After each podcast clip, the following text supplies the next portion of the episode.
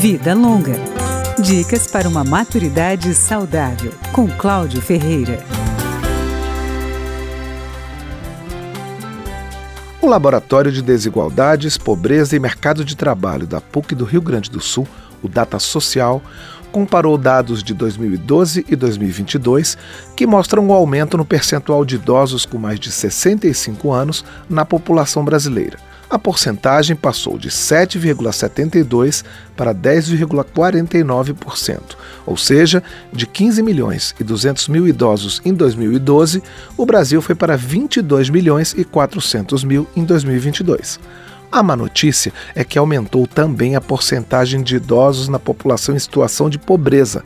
Eles eram 2,9% dos pobres em 2012. Dez anos depois, passaram a 4,2% desse grupo. Houve crescimento também do percentual de idosos na população em situação de extrema pobreza, de 1,4% para 3,1%. O professor André Salata, coordenador do Laboratório Data Social, aponta as consequências dessas mudanças. Já existe uma rede de proteção às pessoas idosas no Brasil. Essa rede funciona bem, mas ela vai ter uma relevância cada vez maior e vai demandar cada vez mais recursos para continuar funcionando. Então vai ser importante a gente tornar essa rede cada vez mais robusta. A partir de simulações, a equipe do laboratório mostra que enquanto a população adulta mais jovem depende basicamente dos salários, a renda dos idosos está ligada a benefícios como a aposentadoria e o BPC, benefício de prestação continuada.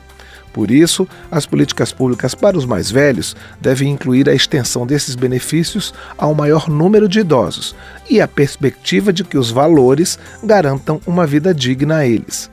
André Salata destaca ainda a importância de mudanças em mecanismos como o Bolsa Família. Outras políticas de enfrentamento à pobreza, né, como as políticas de transferência direta de renda, elas vão ter que no longo prazo se adaptar também a esse novo perfil etário da pobreza. O professor lembra que a pandemia do coronavírus trouxe uma crise econômica e social, com o aumento da taxa de pobreza em todas as faixas da população.